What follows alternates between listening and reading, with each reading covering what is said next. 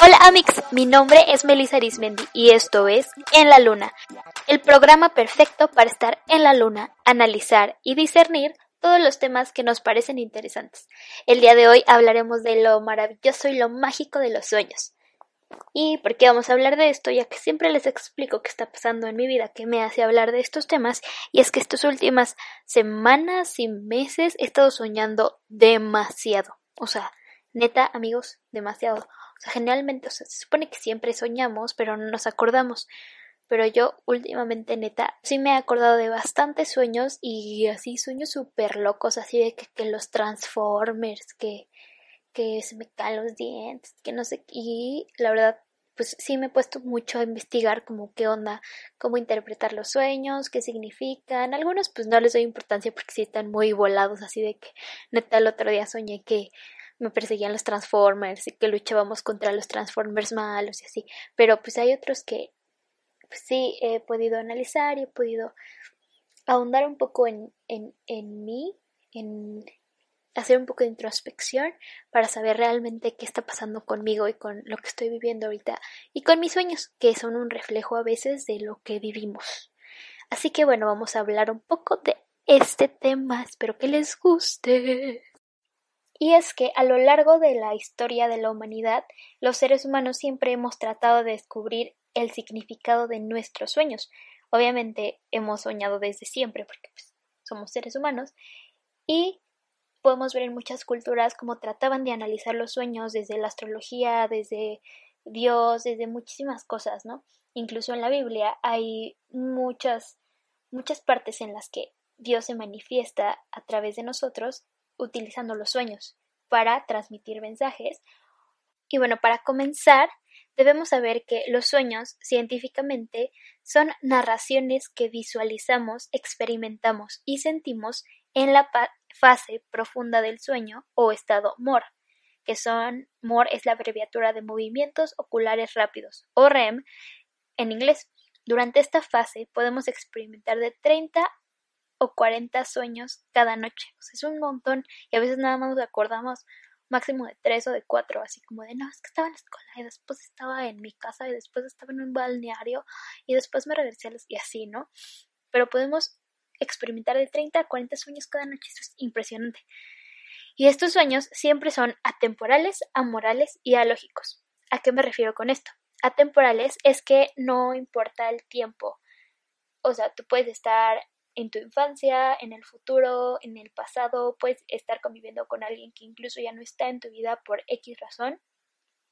Son alógicos porque generalmente no tienen sentido o sea, es como de, ah, pues es que estaba en la casa de mi abuelita, pero no era la casa de mi abuelita, era la escuela y el patio era un pantano de Shrek y así, o sea, súper locos, no tienen sentido. Y también son amorales, lo cual quiere decir que en los sueños no existe la moral ni la ética, por ende, ya que en tus sueños no importa lo que hagas, no va a haber consecuencias, entonces te sientes con la libertad de hacer todo, puedes hacer todo, puedes hacer delitos, puedes hacer cosas que están como mal vistas y así, o sea, por la sociedad, porque al fin de cuentas son tus sueños y pues es como tus sueños, o sea, no importa, no hay moral. Los sueños sirven para muchísimas cosas en nuestro organismo. Sirven para la regulación fisiológica a nivel emocional. Por eso es cuando tenemos problemas, cuando tenemos cosas como que vivimos y son muy fuertes o no sabemos cómo asimilarlas, es cuando podemos soñar más o acordarnos más de nuestros sueños.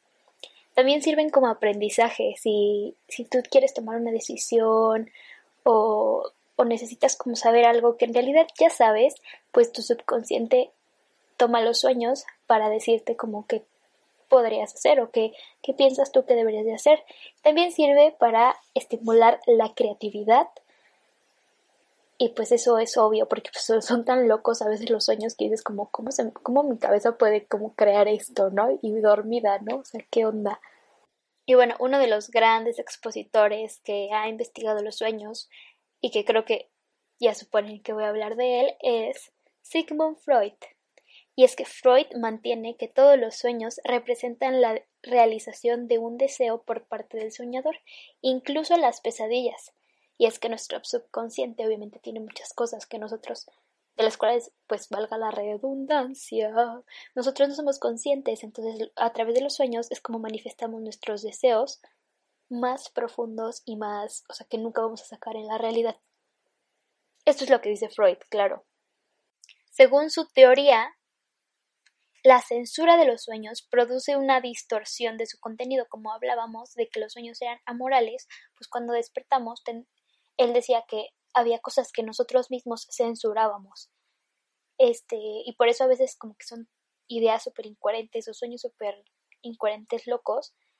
Y por eso dice Freud que a través del análisis de estos sueños se encuentra la revelación de la actividad subconsciente de la mente la importancia de, la, eh, de las experiencias de la infancia y de todo el lenguaje que utilizamos en nuestros sueños, se llega a este método que pues creó Freud y que es muy importante para la psicología, que es el psicoanálisis. Freud también se preguntaba que por qué necesariamente tenía que haber una deformación a través de los sueños de nuestros deseos, por qué no simplemente sacábamos nuestro deseo de forma precisa y directa.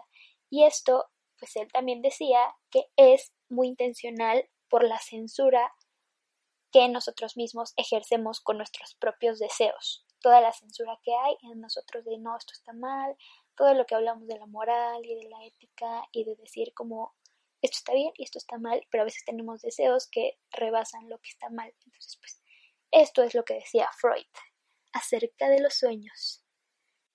También podemos aprender mucho de los sueños a través de la neurociencia, y es que ésta ha hecho estudios en los que dicen que cuando estamos soñando se produce una activación de bloque 1, 2 y L de nuestro cerebro, o sea, el tallo cerebral, los lóbulos pariental, occipital y temporal y el sistema límbico, mientras que se crea una inhibición del bloque 3, o sea, el lóbulo frontal y esta actividad produce la percepción de imágenes alucinatorias de diferentes modalidades sensoriales, o sea, los sueños, así como la desinhibición, o sea, que los sueños son amorales. Un pensamiento no reflexivo, una falta de planeación, o sea, que puede pasar lo que sea en los sueños, y la dirección de dichas imágenes, o sea, que en algunas ocasiones somos capaces de controlar nuestros sueños. Además, que el carácter de los sueños confabulatorio, pizarro e impulsivo tienen una función de homeostasis cognitivo-emocional que ayuda al buen funcionamiento del cerebro durante el día. Entonces, soñar es fabuloso, soñar es bueno, soñar es cool. Pero también en la neurociencia se plantea que el soñar es parecido a lo que ocurre con pacientes con daño en el lóbulo frontal o los que pacientes que sufren de esquizofrenia. Gracias a varios análisis, el psicólogo Bertrand Regader nos habla de algunas curiosidades acerca de los sueños. 1. Soñamos desde que nacemos y a lo largo de nuestra vida eso equivale alrededor de 6 años. Es demasiado. En verdad soñamos demasiadísimo para lo que recordamos en realidad. 2. Alan Hobson reveló por un estudio que el 95% de nuestros sueños los olvidamos rápidamente. Esto se debe a que la manera en la que procesamos las cosas mientras estamos soñando no coinciden con el modo en que procesamos la información rutinariamente para que funcione la memoria. 3. Muchos estudios han revelado que los hombres y las mujeres soñamos cosas distintas, o sea, los temas de nuestros sueños suelen variar dependiendo del género.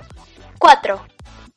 Aproximadamente 8 de cada 10 sueños son en colores normales. En muchos estudios se ha afirmado que la mayoría de nosotros tendemos a soñar en colores pastel. Sin embargo, existe un pequeño porcentaje de la población que asegura haber soñado sin colores alguna vez en su vida, o sea, en blanco y negro. A mí sí me ha pasado y es increíble. Lo recomiendo ampliamente soñar en blanco y negro. Está bien chido. 5. Se cree que los animales también sueñan, ya que muchas personas han observado cómo su mascota mueve la cola o las piernas o la boca mientras duerme o incluso hace sonidos que normalmente haría si está despierto. La explicación a estos movimientos y esto que les pasa puede ser que los animales también sueñan y que están teniendo pesadillas o que están muy contentos dentro de sus sueños. Sin embargo, es una hipótesis muy difícil de demostrar.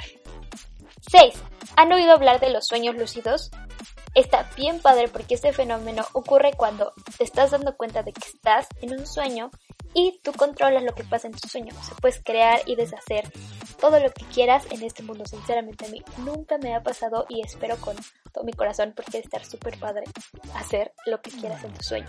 Pero es como por ejemplo en las películas cuando dicen como estoy soñando y te pellizcas para ver si estás soñando o no. A mí nunca me ha pasado. Si les ha pasado, cuéntenme porque quiero saber. Pero aproximadamente un 50% de la población en el mundo recuerda haber experimentado un sueño lúcido por lo menos una vez en su vida. Entonces, pues, espero con todo mi corazón ser de ese 50% y que próximamente esté teniendo mi sueño lúcido. 7. Uno de los máximos exponentes de la investigación acerca del sueño es Calvin Hall, quien registró más de 50.000 sueños de estudiantes a lo largo de medio siglo y a través de esta investigación reveló que las emociones más presentes en los sueños que recordamos son la ansiedad y las emociones negativas. 8. Las personas con discapacidad visual también sueñan. Aquellos que perdieron la vista en algún momento de su vida, pero que sí fueron capaces de ver, tienen contenido visual dentro de sus sueños. En el caso de los que son invidentes de nacimiento, sus sueños se representan a través de los demás sentidos, como el olfato, el oído o el tacto. 9. Existen ciertos temas recurrentes en nuestros sueños, independientemente de las diferencias culturales que tenemos todos los seres humanos. Por ejemplo, parece que todas las personas soñamos con que nos persiguen, con ser atacados o con que caemos al vacío y después te despiertas así de ¡qué! Otros sueños universales que experimentamos los seres humanos son eh, en la escuela, cuando te sientes inmóvil o como cuando te avergüenzas de encontrarte desnudo en público. Coincidencia, no lo creo. Inconsciente colectivo, ojo, tal vez. 10. A pesar de que dijimos que solo cierto porcentaje de la población sueña en blanco y negro, la realidad es que antes de que se inventara la televisión a color, muchísimas más personas soñaban en blanco y negro. No lo sé, tal vez si te pones a ver películas de Pedro Infante, soñarás más en blanco y negro. Y ya que hablamos de todas estas cosas que dicen acerca de los sueños, también podemos hablar de que hay muchos libros o páginas web donde puedes encontrar los significados de los sueños más específicos, como qué significa soñar con agua, soñar con casa, soñar con muerte, soñar con volar, soñar con varias cosas. Y pues la verdad, esto lo dejo a juicio de cada quien. Yo a veces sí me he metido a buscar qué significan mis sueños y la mayoría de las, de las ocasiones yo me meto, busco, busco el significado. Generalmente no viene solo un significado, pueden venir dos o tres o incluso más significados para ciertas cosas que, como ya había dicho, puede que sean sueños universales, puede que no solo te pase a ti, sino que sea algo que traemos como chip en nuestro cerebro, que cuando sentamos alguna, cuando sentimos alguna emoción en nuestro ser, en nuestro interior, en nuestra vida, la interpretamos a través de los sueños. Y no es cosa de simplemente como de, ay, soñé con una cucaracha, significa muerte en mi vida. No, o sea, ponte a analizar bien qué estás viviendo, qué estás sintiendo, qué está pasando a tu alrededor. Y ahí es cuando puedes encontrar verdaderamente el significado de las cosas. Yo les contaba, este, yo soy mucho de analizar todo, ya saben, ya lo saben, ya me conocen, pero yo sí me pongo a analizar cada aspecto de mi vida, o sea, cuando tengo un sueño que no me deja estar tranquila, que digo como de, ay, ¿por qué soñé este? ¿Por qué soñé el otro? Obviamente, cuando estamos bajo un mayor estrés, cuando estamos bajo situaciones que nos afectan, pues puede ser más recurrente que te sucedan este tipo de sueños, pero el chiste no es como de, ah, pues soñé esto porque me va mal en la escuela. No. O sea, porque sí, o sea, y si es el, el, significado de tu sueño, pues sí, pero, o sea, ¿por qué no? O sea, no solamente es por cosas que vivas, sino por lo que estás tú sintiendo en tu interior. Entonces, pues yo sí recomiendo que analicen sus sueños. Obviamente no vamos a analizar todos, porque ya les dije como, ¿qué significará que soñé con Transformers? No, pues que me dormí viendo la película Transformers. Obvio, cuando sueño con Harry Potter es como, estoy trauma con Harry Potter, todos lo saben, todos me conocen. Pero cuando tienes sueños como más como extraños, como que dices como, uy, qué pedo, pues sí está chido analizarlos y tampoco dejarte llevar por, o sea, a fin de cuentas, pues sí es nuestro inconsciente, pero pues también es como parte de de tener este alivio que tenemos a través de los sueños. Y finalmente viene su sección favorita que es la sección de recomendaciones y el día de hoy les voy a recomendar tres películas que yo creo que están muy muy muy basadas en los sueños. La primera es un clásico de clásicos que es El viaje de Shihiro. Es súper buena película, súper buena animación, me encanta. La segunda película es Alicia en el País de las Maravillas, que pues es de Disney, es súper linda, y su, cosas súper como, como veíamos, ¿no? Y súper amorales, súper lógicas y súper atemporales. Y la última película que les voy a recomendar es una película súper triste que yo creo que si algunos la vieron en su vida, pues de seguro lloraron, pero pues si no la han visto, espero que algún día puedan verla, es la de Terabitia. Y para terminar esta aventura en la luna, te quiero desear que tengas una semana y una vida llena de galletas, de bailes de la felicidad y de mucho, mucho amor. Adiós, amigos.